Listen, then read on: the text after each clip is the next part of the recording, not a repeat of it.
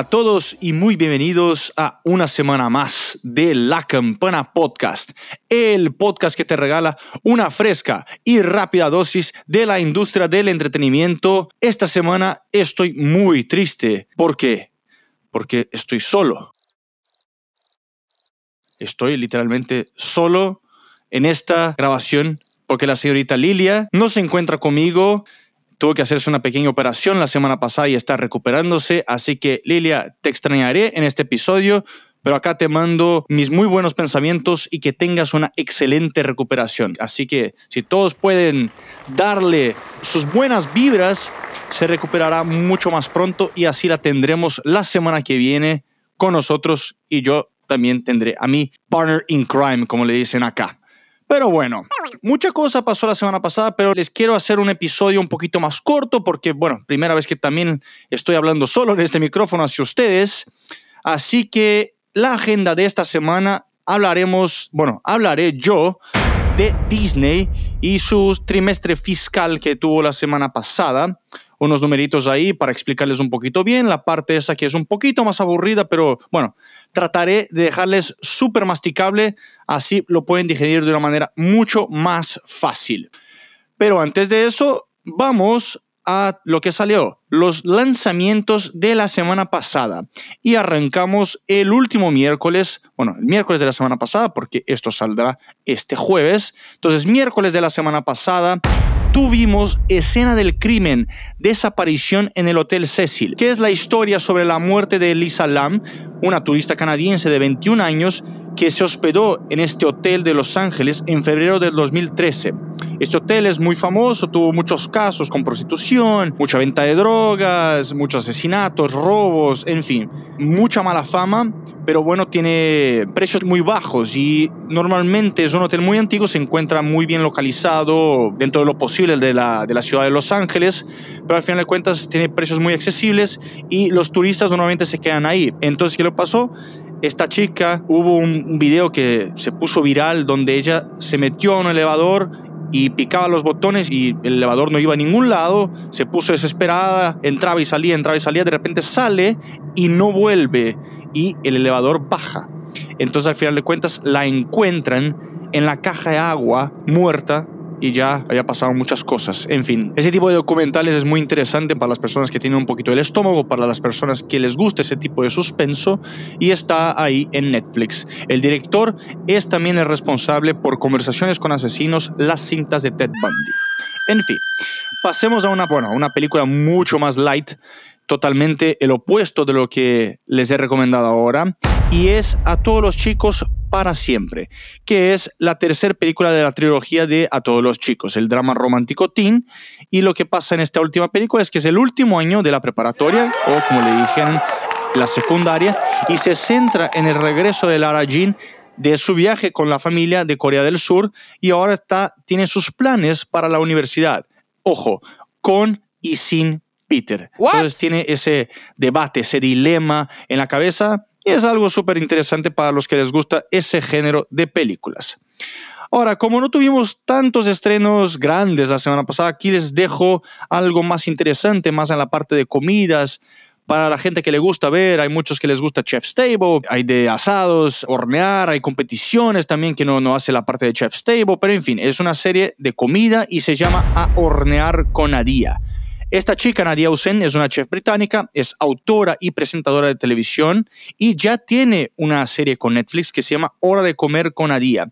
Pero lo que pasa en esta es que básicamente es lo que hace en el horno. Son pasteles, son dulces que no solamente son de sus recetas, pero son recetas inspiradas por otras personas que se dedican a eso. Son ocho episodios y la verdad que me he mirado un par de estos este fin de semana y está bastante interesante. Ojo, no lo miren si tienen hambre, porque la verdad que hay unas cosas que son increíbles. Si les gusta el azúcar, pues quizás si se tengan que pegar una salidita para comprar algún pastel o algún chocolate, porque la verdad que estos dulces están de locos.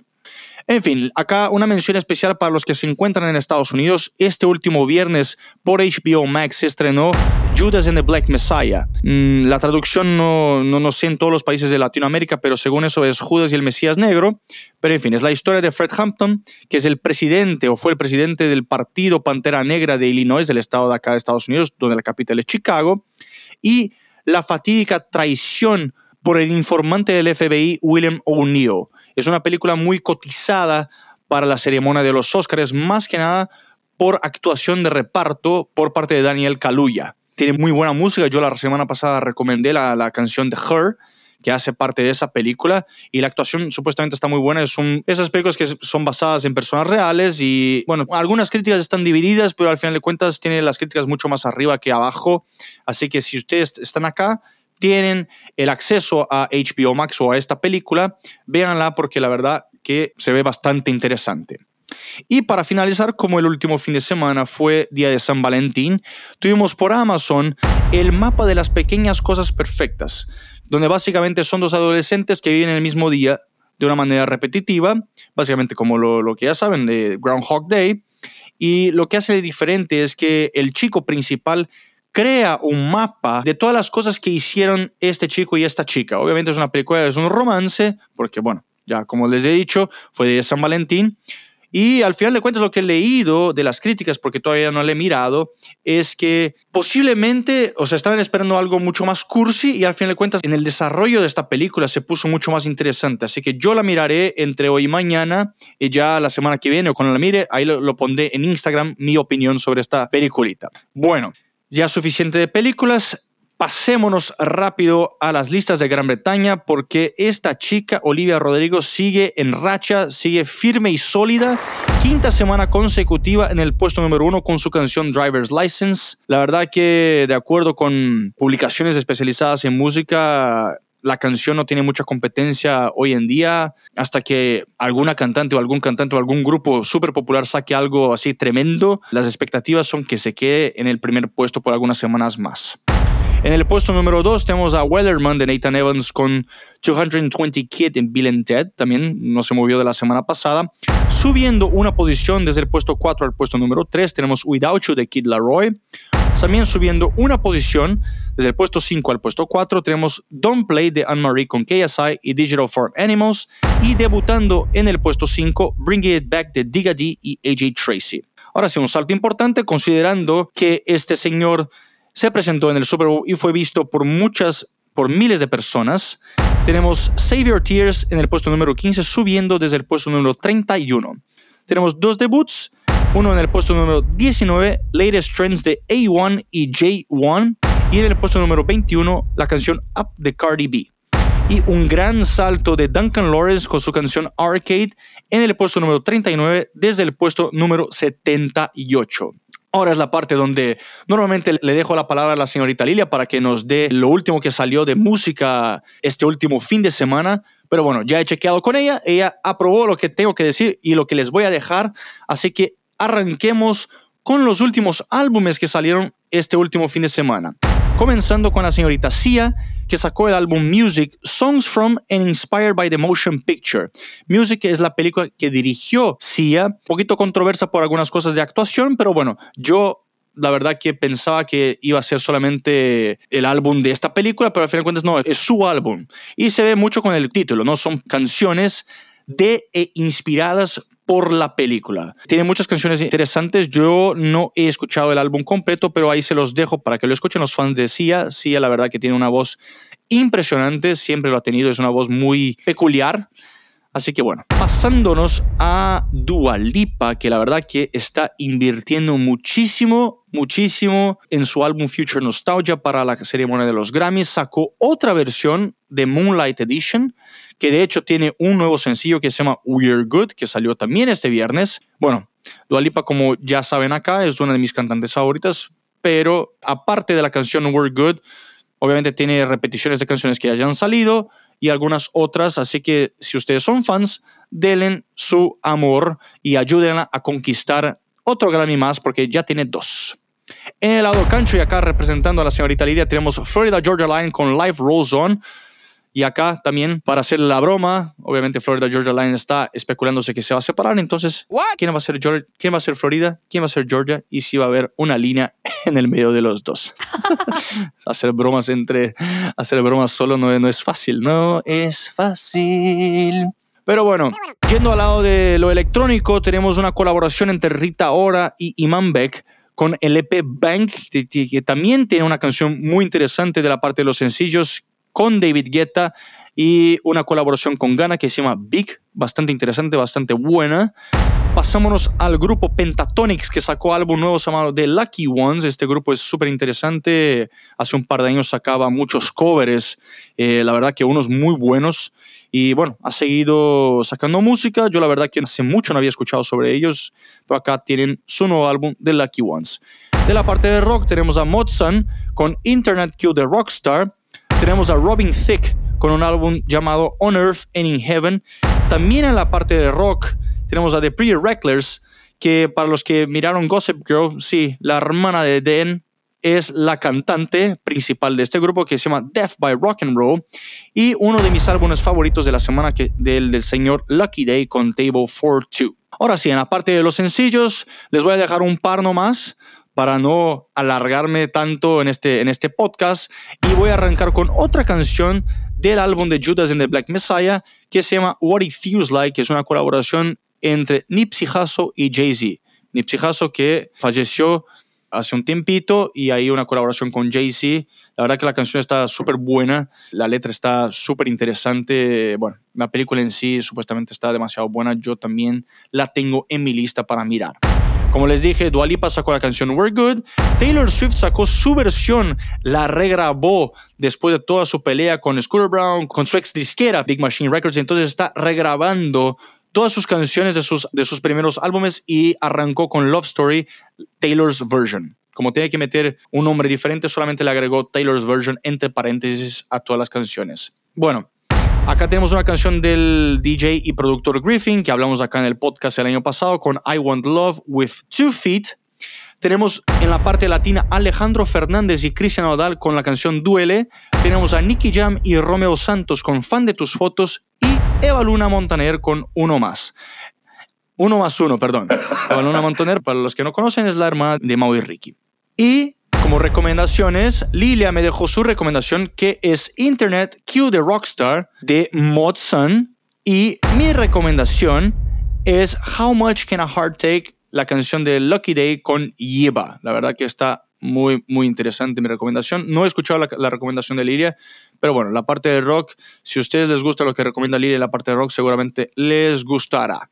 Pero bueno, señoras y señores, es hora de que entremos al tema de la semana que es Disney. Así que Felipe, por favor, toque la campana y arranquemos con esto. ¿Qué es lo que pasó? La semana pasada Disney sacó su reporte financiero para todos los inversionistas, ¿no? Y porque es una compañía pública, tiene que sacar esos números cuatro veces al año. Vale resaltar que el año fiscal de Disney termina en septiembre, así que estos datos de este trimestre son de septiembre octubre, noviembre, diciembre. Dale. ¿Qué es lo que pasó? Disney, a pesar de seguir perdiendo dinero por cuenta de los parques, de la cual voy a entrar un poquito más a fondo en un ratito, siguió generando billones de dólares. De hecho, superó los pronósticos con ingresos de 16.9 billones de dólares. Pero si vamos a comparar, en la misma época, en el año pasado, 2020, la empresa generó 20 billones de dólares. Lo que no se ve tan mal debido a las circunstancias de que, bueno, los parques están como están, ¿no? Pero lo que vale la pena resaltar es la fuerza que tomó el streaming para Disney. Obviamente durante el streaming day, o sea, el Investor Day que se dio ese día súper importante donde se anunciaron las muchas series, películas y todas las producciones de Marvel, de Lucasfilms, de toda la, propiedad intelectual de Disney en diciembre, se dio a conocer que Disney realmente estaba dedicándole la atención la que necesita a la parte del streaming. Y obviamente vemos eso, como hemos comentado en algunos episodios cuando cubrimos estos temas y cuando hablamos de streaming, es que Disney Plus fue creada en el 2019 para dos cosas. Primero, para sacarle el contenido de competidores como Netflix que estaban, bueno, estaban teniendo muchas ganancias licenciando el contenido, aunque le pagaran a Disney para tener su contenido en la plataforma, ganaron mucho dinero porque mucha gente fue a Netflix para mirar las películas de Marvel, para mirar otras, otras cosas. Entonces lo que hizo Disney fue, vamos a centrar todo esto en una plataforma nuestra y así no tenemos que tener todo el laburo de licenciar el contenido y generamos más dinero y eso solo viene para nosotros mismos. Entonces fue por eso y también porque Disney Plus era una otra fuente de ingresos y al final de cuentas se convirtió básicamente en la principal fuente de ingresos de Disney el año pasado con todo lo que pasó de la pandemia. Y ahora está dividiendo su reporte fiscal en dos grandes áreas, medio entretenimiento y parques, experiencias y productos. Este sector, que acá en inglés se le dicen Disney Media and Entertainment Distribution, los ingresos cayeron 5% para 12 billones de dólares. Y bueno, para entrar un poquito más, esto incluye la red lineal, que básicamente son los canales de televisión, tanto nacionales como internacionales, ejemplos ESPN y toda la red de ABC Television. También incluye el área de direct to consumer, ¿no? Que es ESPN Plus, Disney Plus y Hulu y ventas y licenciamiento de contenido, lo que incluyen los cines esta parte de direct to consumers, que son todas las plataformas de streaming que tiene Disney, subió un 73% comparado con el año pasado. Son 3 1.5 billones de dólares. Ahora, pasémonos rápido a la parte de los parques y después voy a volver a la parte de streaming porque, bueno, es donde se generó el rebullizo más grande con los números y todo esto. Pero ahora, la parte de los parques, obviamente Vale resaltar que Disney tiene un total de 12 parques. Son 6 en Estados Unidos, son 2 en Francia, 1 en Hong Kong, 1 en China y 2 en Japón. Esa parte, este sector que se llama parques, experiencias y productos, vio sus ventas bajar en un 53% para 3.58 billones de dólares. Lo que pasa es, los cuatro parques en Orlando, los dos en Japón y el de China están abiertos, pero con una capacidad reducida. Los parques en París fueron reabiertos entre julio 15 y octubre 29, pero ahora ya volvieron a cerrar y van a quedar así hasta por lo menos abril 2. Hong Kong reabrió en dos ocasiones, pero ahora está cerrado indefinitivamente. Y obviamente, si ustedes acompañan a Disney, saben que Disneyland y Disney California Adventure siguen cerrados desde marzo y bueno, no tienen una previsión para abrir porque tienen que llegar a cierto porcentaje de casos en el condado en donde se encuentran los parques en California para que esto pueda reabrirse y también con una capacidad reducida. Y ahora el dato que es interesante es que sí, tuvieron una pérdida operacional de 119 millones de dólares, pero si comparamos en la misma época del 2020, fue una ganancia de 2.5 billones de dólares. Lo que dicen, obviamente eso es esperado. Esto es quizás algo choqueante por el tema de los números, eh, por el tema de la cantidad de dinero, pero al final de cuentas no es una pérdida tan abismal, ¿no? No es una pérdida tan grande considerando todo esto, ¿no? Que abren, cierran, abren, cierran, abren, cierran, no hay tantos viajantes, la gente de ciertos países como Brasil, ¿no? Que pues es uno de los mayores contribuyentes en la cuestión de turistas hacia los parques, sobre todo en Orlando, no, no pueden viajar, los turistas no pueden viajar desde que Donald Trump impuso eso y todavía no se ha liberado, porque obviamente los casos en Brasil siguen un tanto altos y bueno, las fronteras van a seguir cerradas hasta nuevo aviso. Entonces, desde los principales cuatro países que son Estados Unidos, Canadá, Gran Bretaña y Brasil, como he mencionado, un país de esos no está trayendo turistas. Y la gente de Gran Bretaña, pues también entre que abren y cierran fronteras, porque también allá la situación no está tan buena, que ha limitado a los viajantes de, Estados Unidos y a los de Canadá, que son los que generan un poco más de ingresos. Esto estoy hablando más en la parte de Orlando. Es triste ver esta situación. Eh, obviamente se habló mucho de que Disney despidiera a muchos de sus trabajadores, pero queriendo o no, si uno no, no, no tiene visitantes y, y, los que están yendo son los que tienen el pase anual, no, no, están generando ingresos para los parques y tampoco para los hoteles, para los resorts. Y al final de cuentas, donde generan de verdad los ingresos es cuando vienen viajantes y sobre todo las familias que vienen con hijos más pequeños, sobre todo los que vienen por primera vez y van a comprar una cosita que otra, van a gastar dinero en comida, entre todos los parques y de ahí viene esos ingresos que son básicamente la fuente estable para Disney. Entonces Disney Plus iba a ser solamente algo extra porque los parques y los cruceros generan porque generan siempre y ahora pues Disney no pudo contar con todo esto. En fin, es triste, pero bueno, ojalá que este año al menos se recuperen un poquito porque la gente pues ya extraña esta diversión, la gente quiere salir, la, la gente quiere llevar a sus hijos y a sus familias o simplemente quiere pasear por los parques para respirar unos aires diferentes. Entonces, ojalá que al menos para fines de este año la situación mejore un poco. En fin, pasémonos a la parte del streaming, porque esa es la parte de verdad importante. Disney reportó 146 millones de suscriptores entre todos los servicios de streaming. La parte de Disney Plus es que ya casi ya casi llegan los 100 millones, reportados 94.9 millones, eso desde fecha enero 2. Y lo que hice, de acuerdo con un artículo de The Verge, es que esta cifra no cuenta con los suscriptores que entraron al servicio para mirar WandaVision. O sea, seguramente ya sobrepasaron los 100 millones de, de suscriptores. Seguramente.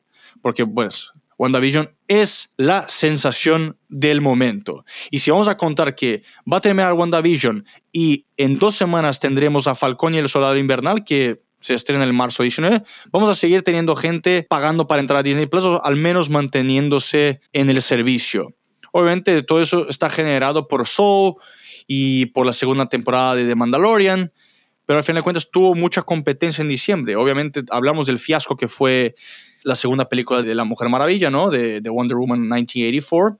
Otros desastres que hubo ahí, pero bueno, todo, todo el rebullicio que generó HBO Max con lo que vamos a lanzar las películas simultáneamente en el cine y en nuestro servicio, pero obviamente esto acá es solamente en Estados Unidos lo de HBO Max. Disney ya está en territorios internacionales, así que bueno, felicitaciones por Disney, era de esperarse y también muy inteligente de su parte el hacer, el lanzar contenido de esta manera.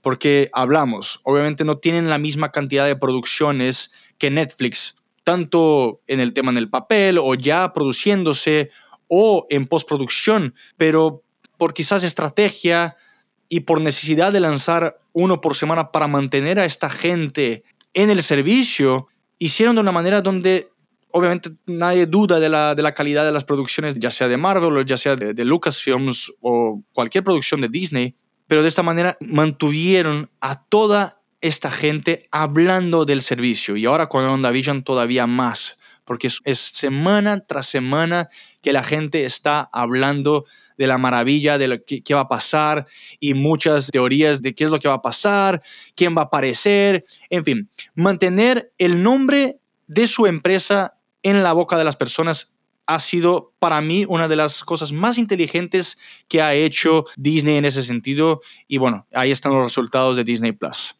Y lo que pasa es que fueron 8 millones de suscriptores solamente en diciembre.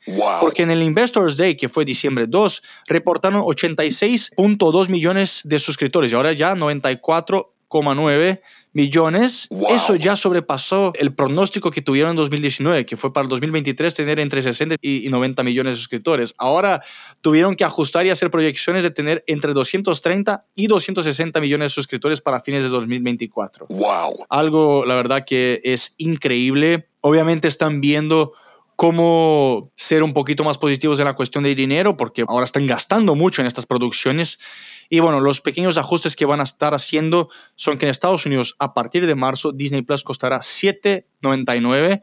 Básicamente aumentó un dólar, pero yo creo que la gente va a seguir pagando. Y bueno, tienen otros servicios de streaming como Star, que comentamos acá hace un par de episodios, que es el sustituto de Hulu para los clientes internacionales que a principio, que con fecha ya definida, llegará a Europa, Canadá y Nueva Zelanda en febrero 23.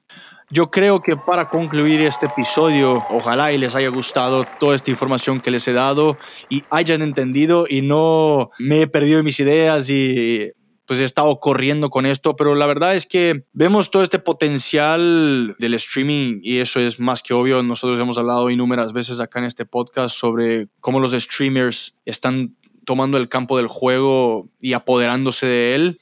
Pero al final de cuentas, lo que un artículo de The Wall Street Journal decía es, ok, Disney ya convenció a los inversionistas sobre el potencial del streaming. pero esto van a tener que hacer de alguna manera para convencerlos de que los parques van a mejorar. Obviamente yo creo que los parques van a volver, no, yo no tengo ninguna duda de esto, cuando ya hayan vacunas suficientes y la gente pueda viajar tranquilamente, aunque sea con una capacidad reducida, la gente va a volver a los parques, porque los parques son algo único.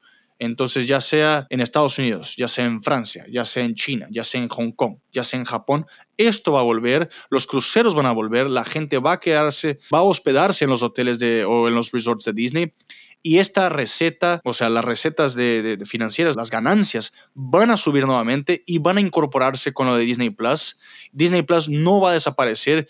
Quizás en algún momento le tome el puesto a Netflix. Lo veo muy difícil en un futuro próximo porque la verdad Netflix ya tiene 204 millones de suscriptores, obviamente lleva mucho más tiempo en eso, pero yo veo a Disney como un sólido, sólido, sólido número dos y si juntas todos los servicios de streaming que tiene Disney como empresa, no solamente Disney Plus, vemos que va por muy, muy buen camino. Tengo mucha curiosidad para saber qué es lo que va a pasar con ESPN Plus, cuando los deportes realmente ganen fuerza en la plataforma de streaming, pero por ahora esto es lo que hay. Esto es lo que está pasando con Disney.